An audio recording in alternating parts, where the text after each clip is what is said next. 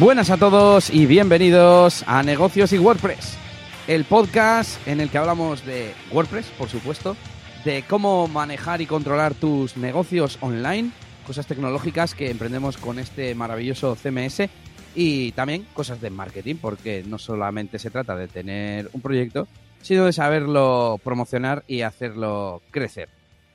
Como siempre, aquí en directo con vosotros un servidor, Elías Gómez, experto en WordPress, experto digital, experto en no-code, experto en muchas cosas y le tenemos que buscar un nombre, ¿eh, Yannick? Y al otro lado, el mismo, Yannick García, formador en la máquina del branding.com. Así que, eh, bueno, antes de preguntarte qué tal la semana, voy a introducir el episodio de hoy. Nunca sé en qué orden hacer esto, Yannick, no, no me queda, porque eso de tenerte esperando a ti y tal, se me hace raro. Pero bueno, ya veis que hoy vamos a hablar de los custom fields de WordPress, todo a raíz de aquella noticia que vimos de, que iban a lanzar una nueva API relacionada con el editor de bloques y demás. Y alguna otra cosilla curiosa que nos hemos encontrado, eh, como esto que aparece en la portada de hacer webs con Canva. Vamos a ver cómo, es esto, porque yo asocio Canva a imágenes y a eh, creatividades para redes sociales y tal. Y, y, nada, ya veo que hay gente por aquí en el chat que nos estaba saludando. Francis, pero antes de nada, Yanni, ¿qué tal? ¿Cómo va todo? Bueno, pues tirando aquí, estoy un poco eh, catarro, resfriado, como se diga, o lo que sea. No he ido al médico, así que no sé. Em, pero bueno, no tengo mucha fiebre ni nada. Parecido a lo que tuve hace tampoco mucho, no sé tres semanas así, como mucho. Estuve también así, muchos pocos. Y, y eso, y mucho dolor de cabeza ya, pues tosiendo, y bueno, esas, un poco esta, esta movida. Así que hoy haré mucho uso del botón de mute seguramente, porque cuando empiece a hablar, cuando estoy callado no toso, pero empiezo a hablar, empieza a venir la movida esta. Pero bueno, por lo menos todo bien. He encadenado también varios catarros, resfriado, gripe, etcétera. Eh, pero bueno, ya parece que he dejado de, toser. Hoy he ido a hacerme unas pruebas al hospital, bueno, una radiografía y una ecografía del tema del hombro y está todo guay.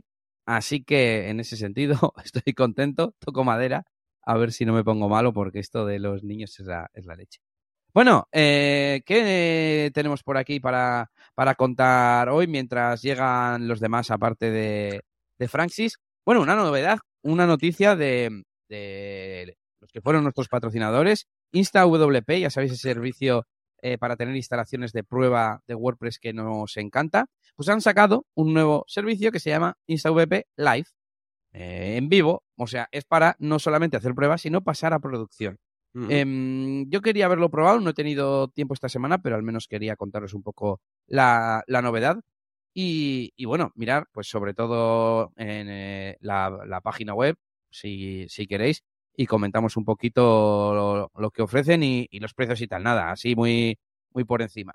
Tenemos por aquí eh, que se venden como eh, un hosting realmente optimizado para WordPress, bueno, tiene sentido porque estos se dedican, se dedican a eso, pero bueno, hay otras alternativas, un vídeo de presentación, eh, dice Incredibly Low Page Speed Index, a ver, un Star WordPress, Edge Catching and Built-in CDN, es que no he entendido lo de Incredibly Low Page Speed Index. Low Page como, como que puntúa bien en velocidad, ¿no? Entiendo. No, que lo, yo entiendo como que lo indexa, que la indexa rápido. o, que, el tiempo de indexación es más rápido. Vale, vale, vale, vale. Sí. La palabra index es la que no me. No me pero bueno, ¿por, ¿por qué lo indexa rápido? No lo entiendo. Bueno, tampoco nos vamos a parar en cada, en cada frase. Eh, integrado con InstaWP, o sea que si ya utilizáis InstaWP para hacer vuestros staging, vuestras pruebas, etcétera, pues os viene genial, soporte externo. Y que hay un precio de, agencia, ahora vamos a, llegar. Bueno, pues mmm, iba a decir todas las cosas que tiene instalado WP, pero no tiene, no tiene que ver. Eh, Managed WordPress, es que claro, esto habría que ir viendo cada uno de ellos a qué se refieren, ¿no? Eh, protección eh, de dos, el, no me sale el nombre, el eh, firewall, eso es, el firewall. También tema de, de redundancia y demás para que no estén las webs caídas, eh, backups eh, regulares, eh, CDN, cuánto nos garantizan de uptime, pues no lo pone, pero Guaranteed Uptime Assurance y Advanced Developer Tooling, que son ya, eso sí, las, las herramientas que ya conocemos de, de InstaWP, me imagino. Así que voy a irme directo al precio, que es lo que nos interesa a todos. la fiesta? Espera, ¿qué ponía arriba de. He visto ahí un icono de Elementor. Ah, Sí. vale, bueno, sí. vale. Hombre, claro, si funciona con WordPress, ¿cómo no va a funcionar con Elementor? no? ¿Te imaginas que pusiera no, con Elementor no funciona? bueno, igual va con el tema este de la memoria que, te- que tú a veces comentas en tu comunidad y tal, la gente que tiene problemas por tener poca memoria en el servidor. Pero bueno, eh, vamos a darle a OneSite y partimos de 18 por sitio al mes, o sea, por único sitio. Tenemos 25 gigas, dos CPUs, lo de siempre, nunca, nunca sé, dos CPUs, ¿qué significa? ¿Cuánta potencia es eso? ¿No? Pero fíjate, me parece una locura la de cantidad de visitas que se pueden tener, desde 400.000 hasta un millón. Yo no sé, ¿tú cuántas visitas tienes en tu web al día? Primero, ¿lo sabes? Mm, La última vez que miré. mm, No, no lo sé ahora mismo, no. Mejor no te lo digo porque. O sea, o lo voy a mirar, mejor dicho. Porque lo miré hace No. un bien buen tiempo. Lo que es el Que número claro, me han visitas. parecido muchas, pero ya mil al día, que mil, a ver, depende qué tipo de proyecto, pues tampoco es tanto. em, pues son, muchas, 30.000. tío. Son bastantes. Pues entonces estamos de acuerdo en que 400.000 son muchísimas, ¿no? O un millón ya, vamos. Sí, sí, sí. Eso es Bueno. mucho. Sí, por día. Esto será al mes. Ah. Vale. Claro, esto será al mes. Por eso yo multiplicaba 1000 por 30. Pero bueno, eh, Overlay Database Backups, etcétera, etcétera, built-in CDN y todo lo que hemos estado viendo. Claro, eh, yo estoy acostumbrado a pagar menos. Si luego está todo súper optimizado y tal y las webs vuelan, pues es como cuando tienes VP Engine o alguno de estos, ¿no? Y voy a irme directamente al plan, o sea, a tener más webs que te harán descuento, porque aquí, ¿qué, qué, qué son? ¿Qué es lo que crece? Un poco la potencia, a partir de aquí un poco el disco y el tema de, las visitas. Y para 10 sitios, pues te baja de 18, creo que eran, a 9, o sea, la mitad. 2000 de media, más o menos. Mil y pico. Tengo yo. Vale. Y tu web, pues eso, no será de una super... No, no es un blog que. O sea, al final mi web, al final esto, esto del contenido es, es premium, por privado. así decirlo, claro. Claro, Pues claro, mi no es- sí. No es muy buen ejemplo mi web, la verdad. No, no, no, no, no. Tu marca sí es conocida, vamos a decir, pero que la web, pues no es que todo el contenido es premium, entonces tampoco, aunque lo indexes en Google. Pero bueno, esa es un- una, una buena reflexión. ¿Qué más da que sea premium o no? Si al final sale en Google, pues por las descripciones o lo que sea, ¿no? Hombre, no, Podría- joder, pero si fuera público tendría un contenido de puta madre para, para cada cosa, ¿sabes lo que te quiero decir? Sí, que posicionarías más. Bueno, a lo que te voy, que no por ser privado dices, no, me, me pone cero Google Analytics, ¿sabes? O sea, Ya, ya, ya. Sí, pero bueno. Bueno. sí. Eh, sin más, eh, eh, yo sí que tengo ganas de, de echarle un vistazo. Eh, voy a hacer una pregunta a los que estáis en el chat, que espero que ahora haya llegado ya más gente. Eh, ¿qué- ¿En qué hosting estáis? ¿Estáis en hostings especializados de WordPress, eh, como Wetopi mismamente? Eh, ¿Estáis en un hosting genérico, en un Rayola, en un lo que sea? También, otra cosa parecida. ¿El producto que tenéis es específico para WordPress o es hosting y ya está? Porque ya casi todos los hosting, aunque no sean especializados para WordPress, tienen un producto especializado para WordPress. Hosting, WordPress, tal, no sé qué. Entonces, bueno, eh, aquí queda esto de InstaVP Live. No sé tú, Yanni, qué, qué opinas. Sí, no, guay. Lo único, sí, lo, le has preguntado a la gente y tal. Hombre, sobre todo lo que también eh, yo veo últimamente que yo creo que la gente ya se está tirando ya directamente a, a VPS o, o tener incluso de estos elásticos, ¿no? Como tengo yo, por ejemplo, en Rayola. Eh, que es, pues eso, es como elástico. ¿no? Es, un punto intermedio, por así decirlo. Pero no es eh, compartido, ¿no? De toda la vida. Y, y eso es un poquito lo que te puedo decir, digo, porque de lo que veo en mi comunidad, de la gente y todo eso, parece que se está tirando bastante, bastante a eso. Normalmente, vamos. Pero bueno, ya nos diréis por ahí en los comentarios. Venga, ¿y tú qué novedades nos traes hoy, Yanni? Que veo por aquí que hay alguna cosa interesante. Sí, bueno, yo he empezado una serie nueva en. He empezado serie nueva en YouTube. Y bueno, es un enfoque un poco. A ver, al final es hacer un proyecto web, pero quería darle otro toque que no sea otra vez, ¿no? Lo de siempre. Vamos a crear a la single, ahora al archive, ahora no sé qué. Entonces lo he enfocado como por fases.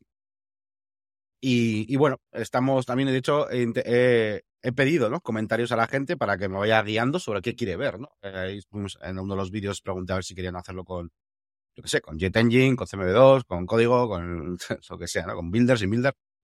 Y bueno, la verdad que, que está guay. Eh, estoy haciendo varios episodios. Los, los, ahora, por ejemplo, el último que he hecho ha sido de em, digamos, de sacar la información dinámica, pero ahora no voy a hacer, digamos, el ejemplo en cada uno de los templates. Digamos que el siguiente vídeo lo voy a dedicar a la maquetación, por ejemplo. Em, y, haremos, pues eso, me pasaré por la single y me pasaré también incluso un poquito por el archive para que vean cómo funcionan determinadas cosas. Y bueno, pues básicamente eso. Em, no sé si puedes comentar tú algo, si quieres, mientras todo mucho. eh, nada, que a mí me está molando bastante la, la, serie, ya te he dicho por, por privado, porque se nota que estás acostumbrado a explicar y aunque son cosas que yo ya sé, pues explicas el contexto y por qué las cosas se hacen de una manera o de otra. Por ejemplo, el tema de, de, de, sacar el agente, que lo has hecho de las dos maneras, eh, con un campo más hecho como a mano y por código y, también hecho con, con Jet Engine y demás. Y pues está guay para que la gente Iba a decir para que la gente vea eh, las opciones que hay, pero no solo eso, sino de dónde viene. Porque, claro, en el que es más a mano, ves de dónde viene. Que al final, a mí me hace un poco gracia, ¿no? Porque eso de esto tiene relaciones, y es en plan, si una relación es almacenar unos IDs. Y en una base de datos es así. Tú cuando, no sé, mm, a ver qué te digo. Eh, jugadores pertenecen a un equipo. Pues simplemente es en jugador un campo que se llama equipo y que almacena el ID del equipo al que pertenece. Ya está, un número, fin. Número 3, número 3. A partir de ahí, puedes hacer una consulta a la base de datos que, diga, oye, dame los eh, jugadores cuyo número sea el 3, que es en el equipo en el que estoy. Ah, pues son estos, voy a decir 11, ¿vale? Pero bueno, estos 11 jugadores y los muestras, esos 11, y ya está. Sí, sí, al, al final el resumen de la serie en todos los episodios es haced lo que os dé la gana. O sea, hacedlo, como, hacedlo, como, queráis, ¿no? Al final... Eh, Pero entendiendo de dónde viene. Claro, ¿qué es lo importante de, por ejemplo, de lo que estamos viendo? Pues eso, de los campos, lo que acabas de explicar. En la siguiente lección, que hablaremos un poquito más de acerca de diseño y maquetación, ¿qué es lo importante? Pues que tú sepas qué elementos vas a diseñar y que esté más cerradito, que tengas tus clases, que tengas tus estilos, o aunque lo hagas en una servilleta, pero que, estés, que tengas todo organizado y, sepa, y, tengas un diseño coherente.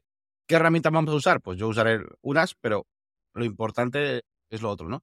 Entonces, bueno, pues es un poco la, idea. Habrá Habrá vídeos igual sí que un poco más concretos, pues como el de JetForm Builder, pero al final, cuando hagamos cosas con formularios, lo mismo que hacemos con JetForm Builder, puedes hacerlo con Populate de, con los estudios de Populate de Gravity Forms o con lo que te la gana. Es lo mismo. Tú estás, eh, tienes que saber dónde está el dato que quieres sacar, etcétera, y utilizar la interfaz que más, más te gusta. Al final, se trata de una batalla de interfaces, todo. Eh, todo esto, o sea, prácticamente. ¿Te acuerdas que el otro día estuvimos, eh, estaba yo haciendo una cosilla con CMB2 y decíamos, es que esto está genial porque va por código y tal. Claro, la interfaz no es tan chula como la de JetEngine o la de ACF. Y al final dices, pues si es que al final tengo que tener ahí la librería eh, para que funcione o el plugin instalado, pues es que ACF es lo mismo. Solo que me. Evidentemente tiene que tener algo más de código para tener la interfaz que te permite crear el campo. Pero es que, pues como todo, pues. Eh, y, qué? Pues quitamos WordPress también, ¿no? Si queremos hacer todo a código, quitamos WordPress. Pues bueno, es, es así. Bueno, pues antes de pasar, a ver, ¿con qué nos...? Hubiera, hubiera hilado muy bien esto con lo de Custom Fields, pero no, o sea, ¿no?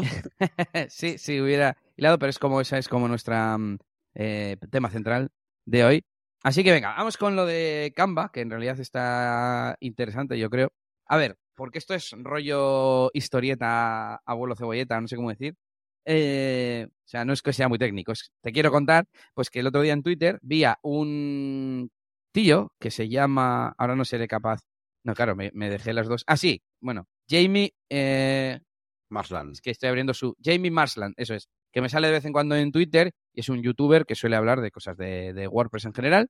Y eh, me salió algo así como el builder perfecto, no sé qué, no sé cuántos. Y hablaba de poder mm, poner las cosas donde quieras. Y yo decía, esto me suena a Dreamweaver, ¿no? Y, y le puse algo así como Goodbye Responsive, ¿no? Y me contestó diciendo, bueno, no creas, ¿no? Más o menos. Y me dejó un enlace a, mm, a Canva. Eh, bueno, lo primero, que resulta que Canva te permite hacer publicación web, esto es lo primero que hay que explicar, de cualquier diseño que estés haciendo, pues igual que en Google Drive tienes enlace público, pues te genera un enlace público y, bueno, pues eh, yo lo probé y está bastante guay. Pues eso, un enlace con lo que has diseñado en formato web. No, no un contenedor que tiene dentro la imagen, el diseño. No, no, es una web, ¿vale? Entonces, de aquí partía un poco el vídeo de, del Jamie este, que pues mm, hacía un diseño, es que creo que he visto dos, en uno clonaba, en el segundo clonaba la web de Apple en media hora o algo así. Bueno, eso ya era con Gutenberg. Bueno, me estoy liando porque me suele pasar que esto lo apunté yo hace mm, cinco semanas ya y entonces se me ha, se me ha olvidado un poco. Pero bueno, la clave es que en Canva tenemos eh, tema de publicación web y, y, yo le dije, bueno, adiós responsive. Y me enlazó a un enlace que estuve leyendo bastante interesante a un artículo del blog de Canva, que además es curioso porque es canva.dev barra blog barra engineering, ingenieros, ingeniería, y pone CSS, eh, absolutely, absolutely positioning things relatively. Entonces, se trata de que lo que hacen es, eh, utilizando, a ver si lo sé decir, porque claro, lo leí hace un mes, utilizando CSS Grid, para cada breakpoint generan un grid distinto en el que posicionan las cosas en absoluto, ¿vale? Y luego pues hacen cosas pues eh, mm, como cambiar el tamaño del texto, si el, dependiendo de la anchura y tal. Eh, algo así. Y no sé, me pareció súper interesante porque es en plan, joder, es que al final Canva, que para mí era una herramienta cutrilla hace unos años para hacer imágenes para el que no sabía Photoshop, hoy en día te hace de, todo, ¿no? Estamos viendo en pantalla eh, justamente una demo en la que hacen la, ventana más, más estrecha para explicar que las cosas se amontonan y cómo luego lo, lo solucionan, ¿no? Y eso, pues con, con CSS Grid, eh, estableciendo cada objeto eh, en una de las columnas, digamos, de, de ese grid, de CSS Grid. Claro. Y, y, no me acuerdo ya de qué más, pues que lo está viendo Yannick sobre la marcha. Es muy interesante porque al final eh, pasa un poco también como, como cuando intento explicar ahora a mucha gente, pues, para qué puede servir un framework CSS. Em, o bueno, no solo un framework, sino pues eso, crearte tus clases y tal, pues la gente que viene de Elementor no está acostumbrada a ese workflow. Y es en plan, joder, al final tú cuántas, cuántos tamaños de texto utilizas, tío, en una web, seis, siete, y ya está, para todas. O sea, y esto es un poco parecido. Al final hay cosas que, que podrían ser automáticas. ¿Sabes? O sea, eh, evidentemente, pues algo que tiene cierto tamaño, cuatro columnas, lo que sea, pues luego cuando se vaya haciendo la pantalla muy pequeña, ahí no va. Si, si no entra el texto, ¿qué otra solución hay? Más que apilarlos, ¿sabes? sí, sí. Hay muchas cosas que se podrían directamente automatizar, como estamos viendo aquí. Sí, es como cuando, se lo he contado mil veces, cuando aprendimos cómo funcionaba el responsive, eh, utilizaban nombres muy fashion como el drop column, que es lo que acabas de decir de apilar, y es en plan, pues es que no hay otra manera. O sea, ¿cómo vamos a hacerlo? Si la pantalla mide 400 eh, o 500 o 600 píxeles de ancho, pues el texto tiene que ocupar todo el ancho, no tiene más historia. Y es lo que estamos viendo ahora, una vez que en pantalla, una vez que ya han ido aplicando eh, esas estrategias de CSS Grid. Estoy viendo también que si Max Content, que no sé ni lo, no recuerdo, o sea, yo esa propiedad no me suena haberla utilizado mucho. Eh, ¿Qué más? En Mode to Responsive da Text, que nada, no solo está el text, sino que mm, utilizando las media queries, pues modifican un poco la estructura, que es de lo que estamos hablando ahora, etcétera. Sí, al final, por ejemplo, también se me ocurre, no sé si eso tendrá en cuenta, pero al final cuando hacemos cosas fluidas, como los tamaños de texto, tú estableces un tamaño mínimo ¿no? al, que, al que puede mostrarse. Por ejemplo, este es mi título XL, imagínate, ¿no? Entonces yo al título XL yo le puedo dar un mínimo. Entonces, si eh, ni siquiera con el mínimo entra, pues ese es el momento en el que ese título ya no puede ir ahí. Por ejemplo, ¿no? Pues al final eso, pues un poco con todo. Y nada, me pareció muy interesante. Os dejaremos el enlace y mm, yo me lo volveré a echar, a echar un vistazo. Eh, en realidad, me, gustaría ver las cosas que yo ya conozco, pues como CSS Grid o Media Queries. Pero, por ejemplo, el Max Content eh, dice, para nuestro nuevo truco vamos a utilizar esto y esto, tal. Y claro, por ejemplo, hay una propiedad mix, min-max defines a size range greater than or equal to min and less than or equal to max. Pues ni idea de que existía esa función, voy a llamar, o esa propiedad CSS. Sí, sí, claro. Y así es como se, aprende, ¿no? Durante todos estos años te vas enfrentando a cositas nuevas que vas, vas incorporando, como el otro día, eh, no sé si lo comentamos, pero una duda que hicieron en, que sacaron en nuestro Telegram y que simplemente era usar la propiedad order y, eso te soluciona el tema. Entonces, muchas veces saber estas pequeñas cosas está, está bien. Bueno, siento no haberlo explicado mejor, pero bueno, el concepto está, está claro, Canva como constructor web y que, y que funciona con responsive, con técnicas avanzadas que os invito a, a leer en el, en el enlace que os vamos a ver. Te iba a decir que no hemos hablado de, ahora que comentabas del Discord, de nuestra consultoría de esta semana, porque solemos como repasar de qué ha ido la, la consultoría. Eh, te voy a decir yo, la, la de la semana anterior, Vale. estuvimos hablando de temas de transcripciones, de creación de contenido para atraer audiencia y, y demás. Estuvimos hablando de la aplicación Whisper, de generar subtítulos con, con YouTube. Eh, ¿Qué más estuvimos hablando? Bueno, un poco eso, estrategias de cómo organizarse a la hora de, de tener publicación de contenidos constante.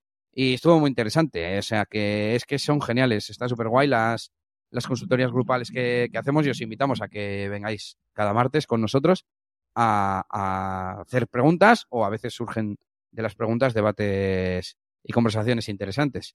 Y esta semana, mmm, ¿de qué ha ido, de qué ha ido el tema, Yannick? Pues esta semana hemos hablando un poquito de. mm, Bueno, hay algunos proyectos que de, de miembros que, mm, que por aquí preguntaba que cuál es, cuál es el Discord Lumanic. Tenemos, a ver, para que eh, para explicarlo, nosotros tenemos eh, una página web que es negocioswp.es eh, y para todo aquel que sea suscriptor, que sea miembro de nuestra membresía de negocioswp.es, pues lo que hacemos es una consultoría todas las semanas, que es justo de lo que estamos hablando ahora. Por eso decía lo del Discord. El Discord es para los miembros. Y esta semana, pues ya te digo, hemos estado repasando algunos de los proyectos de, algunos miembros, pero sobre todo nos hemos estado, hemos estado un poco charlando acerca de contenidos de YouTube, de la importancia de las miniaturas, de estadísticas, un poquito contando mi caso también, porque al final yo tenía ahí también las estadísticas tal, estuvimos mirando alguna cosilla. Y incluso de grabación, de cámaras, de webcams, de OBS. Eh, ha sido un poco así. No- normalmente no suelen de ser de eso, pero este, este, esta semana ha sido un poquito ese el tema. Hemos estado hablando de bastantes cosillas. Y de hecho de ahí salió que, mm, que yo igual hago algún cambio también de, en mi setup. Ajá, interesante. Estoy revisando porque mmm, tengo notas que, que tomé yo en la mía. Estuvimos hablando de herramientas para hacer transcripción como MacWhisper o Huffy, Scribe, que me gusta mucho. Y luego estuvimos hablando del calendario de Notion, pasamos al tema este de, organización y ahí estuvimos comentando qué herramientas utilizábamos cada uno. Había gente que utilizaba Evernote, eh, Todoist, eh, Google Workspace, lo que más salía por ahí.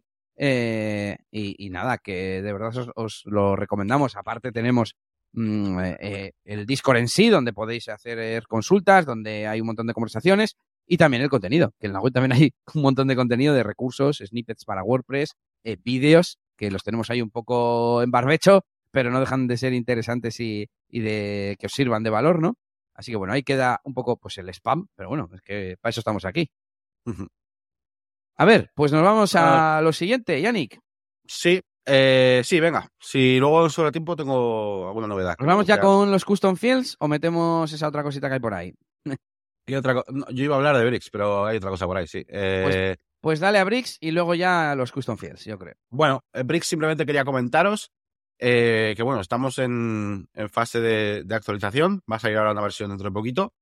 Y de hecho, habían publicado un vídeo de las nuevas funcionalidades. Habían puesto una, vamos, un post explicando la nueva funcionalidad que va a ser los filtros. Y, habían quitado ese, mm, ese elemento de su roadmap. Pero ahora han quitado el vídeo y han quitado el post, ¿vale? Pero no está en el roadmap, o sea que entiendo que igual están con algún ajuste. Eh, yo he visto el vídeo y bueno, básicamente os puedo comentar que está muy guapo, eh, que se puede hacer prácticamente de todo a nivel de post. Es decir, filtras post, por lo que quieras, metaquery, no sé qué, chat, lo que te dé la gana, eh, anidados, no sé qué, o sea, se puede hacer muchas cosas, pero a nivel de post, no, de momento no otro elemento, es decir, por- Sí, términos o usuarios o... Eso ya. es. Sí, usuario, sobre todo un poquito importante, ¿no? Sí. Y que tiene Ajax Search, la- o sea, eh, perdón, Ajax Search, bueno, sí, una búsqueda tal en tiempo real, tal. Aparte de filtros normales, tienes también el tipo de, o sea, de búsqueda en tiempo real, eh, con Ajax y, y que está muy guay, ¿vale? Y Sí, todo tipo de widgets, ¿no? O sea, sliders, dropdowns, checkbox, de todo, ¿no? Eso es, eso es. Y voy a aprovechar para rapidísimamente comentar una funcionalidad que se viene, porque está en el roadmap y mucha gente no sabe que esto existe y que se va a venir. Básicamente van a meter una opción, eh, no me voy a alargar, ¿vale? Porque el vídeo es largo. Van a meter una opción para que tú puedas crear, eh, digamos, una zona. Estamos viendo eh, cómo ha creado una card, ¿vale? Que es un div con su container, con una imagen y un heading, ¿vale? Sin más. Entonces lo crea como componente dinámico y le dice qué cosas van a ser dinámicas. Y dice, venga, pues la imagen va a ser dinámica, el texto de card va a ser dinámico. Podría haber elegido también que el fondo sea dinámico. Y con eso se crea su propio widget, em, digamos, para poder reutilizarlo. Y- Mola mucho. Y eso está muy guay porque además, eh, no voy a quitar ya el vídeo, si no, que no quiero alargarme mucho, pero además eh, van a poder meterle, claro, cualquier tipo de funcionalidad dinámica, eh, puedes meter bloques PHP, o sea, puedes crearte widgets que hagan cosas locas, porque, Ujú. y decirle que sea configurable en el apartado que tú quieras. ¿no? Es como un creador de widgets, vamos, como lo que hemos visto muchas veces de WebMonkey, más o menos, ¿no? Em, así que está muy guay, eso, eso está bastante guapo. Como, se llama Global Components, ¿vale? Lo han llamado así, de momento. Claro. Y, y está guapo. Component. Ah, mira, no. O sea, igual no son widgets en Bricks, son components. Es que nunca sé cómo Como un pattern. widgets. Es como un pattern. Ah, bueno, ya. Y de hecho, voy a ir haciendo spoilers de lo de luego. eh, en Gutenberg o el editor de bloques en WordPress eh, van a hacer la cosa, una cosa que se llama eh, partial sync o partial synced pattern, ¿no? En la que tú defines qué cosas son estáticas y qué cosas son dinámicas.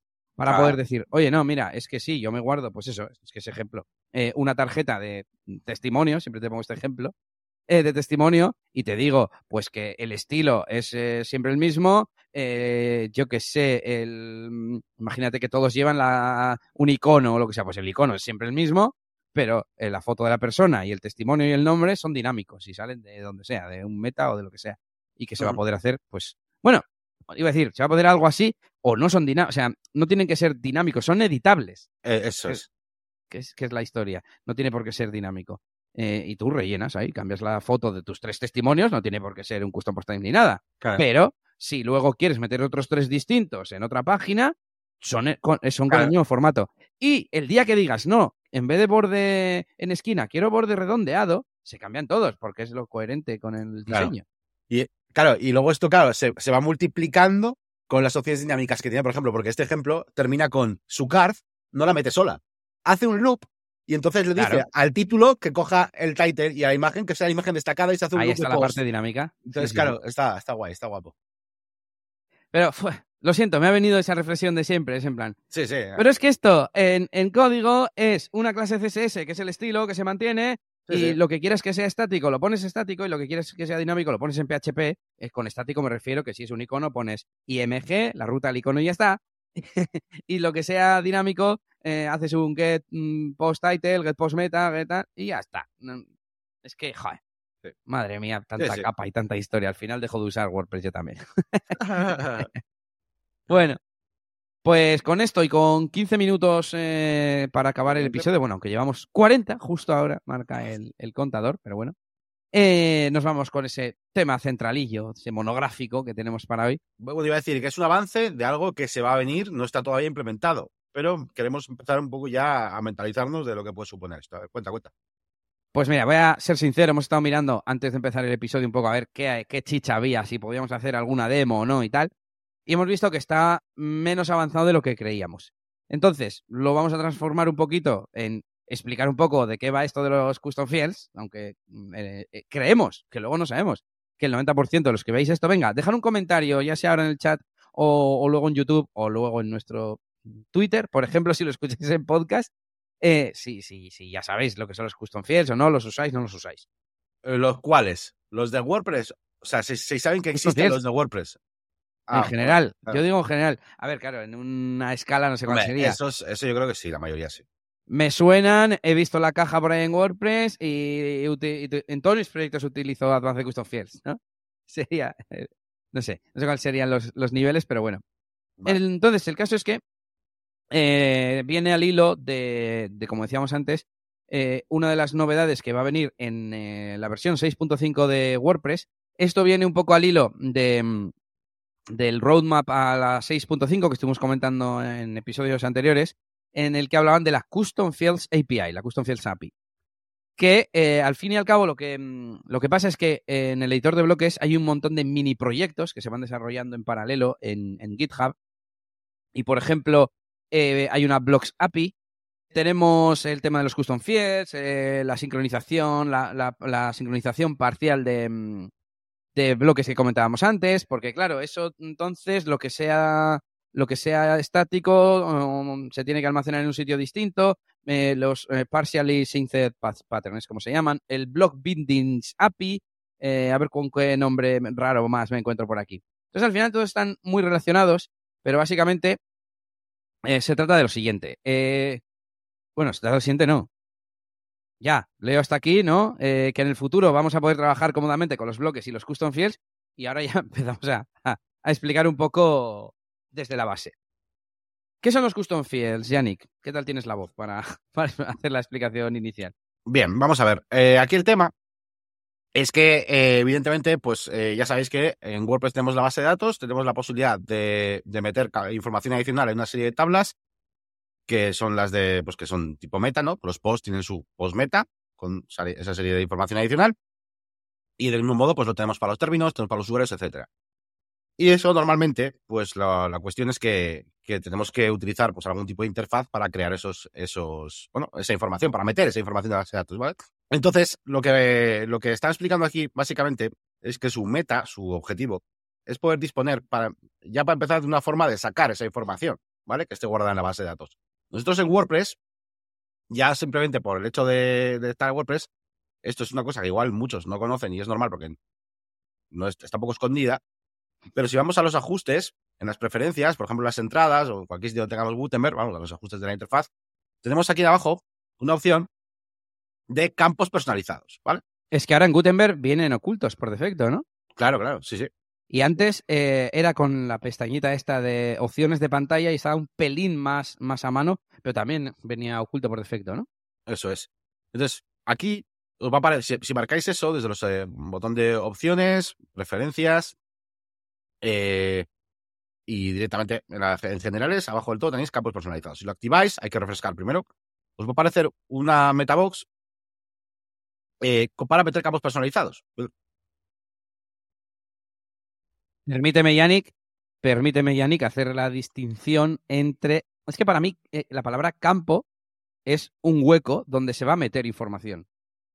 Y Luego está el metadato, ¿no? Eh, el dato que acompaña a la información principal, que sería el título y el contenido. De, sí, para el campo realmente son las dos cosas, ¿no? Sería el, aquí y el value. O sea, un campo personalizado, lo que comúnmente se suele llamar el campo personalizado es la interfaz que nos permite meter esos dos datos. Por un lado, una aquí y un valor. Es decir, eh, si, tienes un post que es un coche, tú podrías tener la meta aquí precio y el valor, pues un millón. O la meta aquí número de puertas y el valor cuatro, ¿vale? Eh, básicamente es así. Sí, sí, y en la base de datos se almacena el ID, que es correlativo, el meta key, el meta value, y no sé si hay algún campo extra adicional, pero vamos. Sí, bueno, el objeto al que pertenece. es muy importante. Entonces, aquí desde esta interfaz podemos, eh, o sea, se puede seleccionar cosas que tengas ya, ¿vale? O puedes crear nuevas, ¿vale? Nuevos campos. Cuando tú añades uno nuevo, pues eh, pues se guarda, ¿vale? Se guarda en, el valor. Yo pongo aquí, por ejemplo, puertas y pongo aquí 5 y, y, listo, ¿vale? ¿Qué ¿Puedes dar un ejemplo, Yannick? Mm, que no sea de un custom post type raro, entre comillas, como coches o proyectos, sino de, voy a decir, de, entradas, ¿no? Por ejemplo, en, en, Blogger creo que se podía poner dónde lo has escrito, ¿no? Y pues pones ubicación y que luego en las entradas ponga dónde se escribe. Imaginaros un blog que habla, o sea, que, que, que, eso, que se curra los artículos y le mola poner ese tipo de información. O imagínate, no se me ocurre otra, eh, la música que estabas escuchando, por ejemplo, mientras lo, lo escribías, ¿no? Pues meta información a, a esa entrada. Que podéis decir, ¿para qué quiero yo esa mierda? Si yo no tengo coches. Bueno, que al final, en el momento que, que desarrollas muchos tipos de proyectos, se usan a todas horas estos campos personalizados o estos metadatos, meta información. Eh, pero bueno, por si acaso sirve para que lo entendáis un poco mejor. Eso es. Entonces ahora, si fisgamos em, que, se ha guardado. Hemos instalado un plugin muy interesante que se llama eh, JSM Show, Show Post Metadata y nos, nos crea una cajita donde se ven todo eso que está en la, en la base de datos en la tabla post meta, ¿vale? En los custom fields, entre, entre comillas. Eh, aquí está ubicación y Bilbao, ¿vale? Eh, y una, cosa es la clave, como dice aquí, la meta aquí. Aquí está, ubicación y el valor Bilbao. Esto, pues es un poco mierda esta interfaz. ¿Por qué? Pues porque ya sabéis que los datos, eh, aparte de poder, o sea, con plugins como por ejemplo ACF o cualquier plugin de este tipo, pues podéis crear campos desde una interfaz, pues para hacer radio, select, switcher, etcétera, ¿no? También aprovecho aquí para hacer la distinción que quería hacer antes. O sea, el punto también es el de una cosa es crear el campo que nos permite meter el dato y otra cosa es el dato. El dato está en la base de datos y tú lo puedes meter incluso por código. O puedes irte al PHP MyAdmin y ponerte a meter filas en la tabla postmeta como un loco, como un poseso. Pero los plugins lo que nos facilitan es tener en el backend esa interfaz que nos permite gestionar los valores, ¿no? El meter el dato de Bilbao o el dato de precio o el dato de, lo que sea. Eh, un dato curioso, para el que no lo sepa, eh, normalmente, eh, por mucho, y esto tiene mucho que ver para entender, para acabar de entender esto que estamos hablando de que, de que cosas como ACF solo son una interfaz, ¿no? Eh, tú por mucho que crees un campo de precio a un post, a un post type, hasta que tú no lo llenas, eso no guarda nada en la base de datos, ¿vale? No existe ese, ese, la clave, el meta key no existe siquiera. No es que tengas la key precio y el valor vacío, ¿vale? Cuando guardas el post es cuando se comprueba si hay algo y entonces es cuando se guarda, ¿vale? Por eso muchas veces, a veces queremos sacar, eh, pues eso, eh, no, pues cuando tal, cuando tal valor esté vacío, no sé qué, no, es que ni siquiera existe el campo, ¿vale? Si no se ha guardado. Y que no se pierde, súper importante. O sea, tú puedes desinstalar Advanced Custom Fields y la información que ya esté metida a través de esa interfaz que te crea Advanced Custom Fields. O sea, Advanced Custom Fields te crea la interfaz, pero no te, no te no guarda los datos. Los datos están en la base de datos. Y me acuerdo que en uno de los vídeos de la serie que ha comentado hace, vamos, que ha comentado Yannick, hace poco yo dejé un comentario porque hablaba Yannick de utilizar las cosas nativas, ¿no? En lugar de utilizar, por ejemplo, la función que tiene ACF para recoger el campo o el dato del campo eh, y mostrarlo, como es getField, si utilizas, si utilizas getPostMeta, te va a funcionar siempre, porque getPostMeta es de WordPress, pero getField o defield es una función de ACF. Si desinstalas ACF, esa función ya no la tienes y te deja de funcionar. Y no sé cómo fue, sí, yo creo que hablábamos de, estabas mencionando pods y tal, y, y dijiste algo así como, eh, no sé, dejaron un comentario de que se perdía la información y sé qué, y yo dije, ya, pero la, la información como tal no se pierde. Si tú quieres... ca- Estabas hablando, ya me acuerdo, de los glosarios. Y de que para, a veces, para crear un campo personalizado está guay tener glosarios, que es una función de, de CrocoBlock, de JetEngine, que te permite tener un listado de cosas. Imagínate, colores, y lo vas a utilizar en distintos sitios, ¿no? Color del exterior, color del interior, color no sé qué. Y son distintos campos cuyos valores posibles son los mismos. Pues utilizas un glosario. Bueno, total, que, que yo aclaré en el comentario que si tú tienes ya mm, 50.000 productos con el color del interior, el color del exterior, no sé qué, asignado, te puedes cambiar de plugin de campos personalizados sin problema porque ese dato no se pierde, solamente tienes que volver a crear el campo personalizado, eh, por eso estoy haciendo el símbolo de comillas, eh, eh, de interfaz. Por eso no sé cuál sería la, mm, la- el acuerdo, el ¿cómo se dice? Eh, la convención. Eh, espera, que no estás en stream ni nada, Yannick. Que no sé- perderías la parte de editar ese glosario como mucho, pero lo que da info está ahí. Sí, claro. Sí, sí. Eso es. Eh, que no sé cuál sería la convención de nomenclatura, de cómo llamamos a la, a- a la interfaz, al campo mm, de- de- del backend y cómo llamamos al valor, ¿no? No sé. Yo, yo es que le llamo campo ya al, al campo, no al valor. Pero bueno. Ya. Al metadato, ¿no? Sí. La cuestión, gente, Vamos Es que- avanzando, sí. es que ahora, ahora WordPress quiere que, eh, ponernos una manera para poder sacar esta información aquí dentro del editor de bloques, porque claro, si no, ¿cómo coño lo haces? Ya no solo aquí, sino, por ejemplo, si estás utilizando eh, el editor del sitio, que por cierto, esto no es ninguna fricada ya. El otro día me di cuenta con un colega que da clases en la uni y tal, quería empezar a meterme una cosilla de WordPress y no sabía mucho y tal. De hecho, estaban eh, con WordPress.com y en plan, no, no, eso no. Eso no es WordPress. Y al hacerle una demo yo a él, instalar WordPress, en plan, vamos a usar lo básico con lo que te viene, ya te viene con esto. Entonces ya esa primera lección de WordPress de mi uso por primera vez ya no es como antes, ¿vale? O sea, esto ya es lo, lo básico, ¿vale? Sí, que hay una parte de plantillas. Antes no estaba, no podías modificar cómo se ven los posts del blog. Ahora sí. Eso es. Entonces, la cuestión es, aquí voy a ir a plantillas para diseñar cómo se ven mis entradas y yo quiero que aparezca en todas mis entradas eh, que ha sido el, el- la, La ubicación, ubicación. La ubicación. ¿Vale? Entonces, yo podría meter aquí un voy a hacerlo así a lo fácil. Un columnas. Eh, sí, por ejemplo. Aquí metería pues un texto que voy a poner aquí, ubicación. Y en la otra columna, bueno, esto voy a hacer un poco feo, pero bueno. Bueno, no, bueno, sí, voy a hacerlo así. Y aquí a la derecha tendría que poner un valor dinámico. Entonces, esto, esto de ahora es lo que están haciendo aquí con esto. Como veis en este demo, aquí sale un botoncito que sale un, un icono de, de chufe. Y desde ahí, cuando le hace clic, fijaos cómo ahí van a salir pues, los campos que él tenga. ¿Vale? Esto, ¿cómo lo podemos previsualizar? Pues sería algo muy parecido a lo que hace JetEngine. Es decir, yo creo aquí un bloque, aunque sea de párrafo, da igual, lo que sea, y aquí tengo la opción de datos dinámicos. En el caso de JetEngine es un poco raro porque te pone content y hay que clicarlo, antes nos ha costado verlo, y, y seleccionas pues eh, un poco la procedencia de ese dato, ¿no? Si quieres que sea algo del post en sí, el título, el contenido, o si quieres que sea un metadato como, como por ejemplo ubicación, que es lo que estamos viendo. Eh, por defecto pone porcentaje, porcentaje, content, porcentaje, porcentaje, pero en el frontend deberíamos ver, si, si ahora visitamos el, el, post este en el que hemos escrito Bilbao como ubicación, pues veremos que pone Bilbao. A ver si se cumplen nuestros, nuestros deseos. Si me deja guardar, porque no sé qué le pasa a esto, pero el botón de guardado pues, se ha quedado ahí un poco monger, la verdad. Bueno, pues. Pero vamos, te lo puedo ya, hacer aquí. ¿no? Ya que has llegado al turrón. Ah, vale, lo vas a hacer en, en la propia Este sí me está página en lugar de una plantilla, en el Sí, propio post. Es lo, es lo mismo.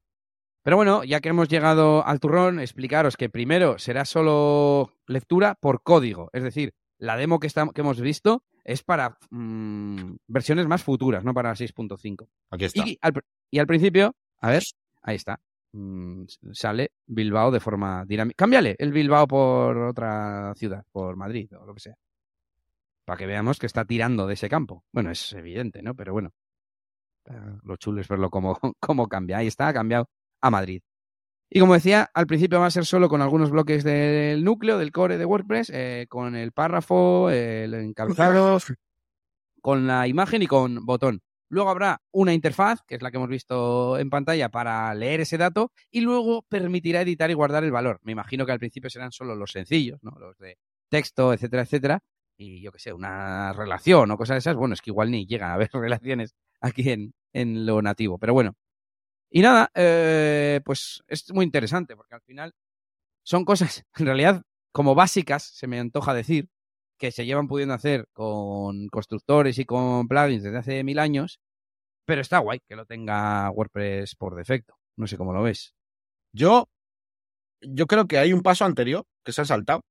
A ver. O sea, yo- yo hubiera empezado al revés. O sea, a ver, que está bien, ¿no? Pero yo hubiera empezado al revés. Yo hubiera empezado poniendo una interfaz para, pues para varios tipos de datos, para meter, por ejemplo, no, crear una taxonomía, para crear un custom post type, para crear metas de cosas. Ya está. Aunque no sea muy complicado, aunque no tenga, bueno, pues yo que sé, hombre, lo básico, tío, yo que sé, un, un X. No sé, o sea, te iba a decir radio, select, bueno, eh, no sé, tío. Algo mínimo. Sí, Y sí, ahora que- es elegir una opción entre varias. que al final lo de los campos personalizados, de hecho, es lo que más complejo, complejo me parece. Porque al final los CPTs de taxonomías, no va, eso sí podrías meterlos sin ningún problema. Los campos Sí, más sí, sí. complicados. Sí, porque en las taxonomías y los custom, custom post type utilizan la, la interfaz que ya existe en WordPress para las entradas y las mm, Claro. taxonomías nativas. Eso es. Pero bueno, Eh, de todas maneras, son como las dos partes, las dos caras de la misma moneda. Si no puedes escribir los datos, no puedes leerlos. Si no, si no puedes leerlos, ¿para qué te sirve escribirlos? O sea, el primer Claro. paso lógico es escribir, porque si primero se escribe el dato y luego se lee el dato.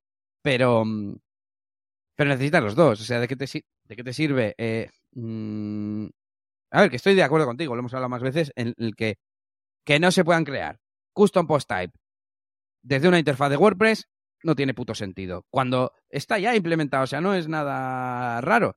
Justo lo que acabas de decir tú. Porque, joder, el campo, un color picker, un no sé qué, pues ya te tienes que meter la librería de color Bueno, picker, la forma de. pero- Que también es, que también lo veo relativamente fácil para los que hacen WordPress. Para hacerlo yo, no. Pero para los que hacen WordPress, sí. Pero, macho, custom Es que- post type, que es rellenar cuatro campos al menos eh, eh, lo, básico, y que te aparezca ahí a la izquierda mis proyectos para que la gente pueda meter sus malditos trabajos y ya se Eh. ven, aunque se vean con la pinta de un post, ¿vale? Claro, Sí, sí, por supuesto. Claro, claro, claro. Pero eso, eh, lo que es escribir campos personalizados, imagínate, campos personalizados de ese proyecto, luego cómo lo maquetas, cómo, cómo lees ese dato para mostrarlo en el frontend. Pues esa es la Con parte el editor del sitio. Claro, eso es. Sí, pero que tienes que hacer las dos. Si no haces las Sí, sí, dos, Ya, ya. no sé, en parte tiene sentido, creo que hagan primero la lectura, porque ya hay muchos plugins que escriben metadatos, Ya. ¿sabes? Ujú. y, y si haces la lectura, por ejemplo, puedes cambiar Pero cómo yo se no ve un producto de WooCommerce, por ejemplo, ¿no? Pero yo no creo que se adapten a, a los plugins. Al final, tú, por ejemplo, un checkbox se puede guardar de muchas formas. O en array o no, o. ¿Sabes? Entonces, claro, ¿cómo haces compatible con eso? Que realmente, lo he dicho por un comentario que he visto leyendo el, el issue de GitHub, eh, pero ya que me lo preguntas, mm, a ver, en realidad, lo puro puro es eh, un select tiene un value. Pues guardas eso, como si fuera un texto escrito en un campo de texto. Y, y un checkbox, pues, a ver, hay pocas opciones. Un 1 o un true. Y ya está, escrito así. Sí, pero Ni no- arrays no, ni nada. no todos los pla- plugins hacen eso. Los, lo único, los multi-select. Pero bueno, es que estamos en, la- en las mismas. Es que hay checkbox tienes- eh, que son en plan eh, Elementor 1 o True, Bricks 0, no sé qué. Y hay otros que no. Hay otros que te guardan solamente Elementor Bricks, porque son los dos marcados. ¿Sabes lo que te quiero decir? Entonces, Sí, sí, sí. esto, a ver, estaría guay que si WordPress mete esta, esto así, pues los demás se tengan que adaptar a WordPress realmente. Es que, claro, esto puede tener una consecuencia ahí un poco... Bueno, ya veremos. A ver, claro, por ejemplo, en el vídeo que hemos visto, eh, era una imagen y también en el issue he visto que decían qué pasa cuando no hay URL. Pues claro, lo que está leyendo es un string que es un URL. No me hagas un array que contiene los tamaños que tiene, las miniaturas, el alto y el ancho. No, no. La URL es lo, lo- dinámico. Claro. En un, bueno, de hecho esto incluso en un mundo ideal sería el ID de la imagen y que luego haya opciones de tamaño, de tal y cual. Realmente eso sería. Mm, Pero bueno, igual no he puesto el mejor ejemplo, pero que, bueno, de hecho, una imagen tendría que ser el ID de la imagen. Y, y alternativamente te admito una URL. No, no, yo es que la quiero meter directa, la URL, un- imagínate, externa, o, bueno, externa no, es un campo personalizado, pero me, me refiero externa en cuanto a que no es de tu servidor, sino de otra web. Pero bueno, ya veremos cómo evoluciona esto, eh, que estamos divagando ya un poco, y hemos pasado la horita de grabación. Así que, si te parece, leemos los últimos comentarios. Eh, bueno, Vale. no hay mucho más que explicar de, de esto. Eh, yo creo que ya la mayoría sabríais lo que eran, al menos los custom fields. Y es que, vamos, es algo básico en cualquier mm, estructura de datos, aplicación, no sé cómo decirlo. O sea, hay la información principal y luego las propiedades y demás. En este caso, en WordPress se ha estimado que el título, el contenido y la fecha y el autor y todo eso está siempre. Y esto es, pues para que tú pongas lo que tú quieras, la ubicación, el color del coche o la web del proyecto a un cliente. Y está guay. Bueno, así que nada, eh, si te parece, Yannick, hago la despedida. Tú no hables, solo di agur al final. Vale. y, y nos vemos eh, en dos semanitas. Ya sabéis que tenemos eh, negocioswp.es, que tenemos la máquina del branding.com y eliasgomez.pro. Y con esto nos pedimos y nos vemos la semana que viene. Agur. Agur.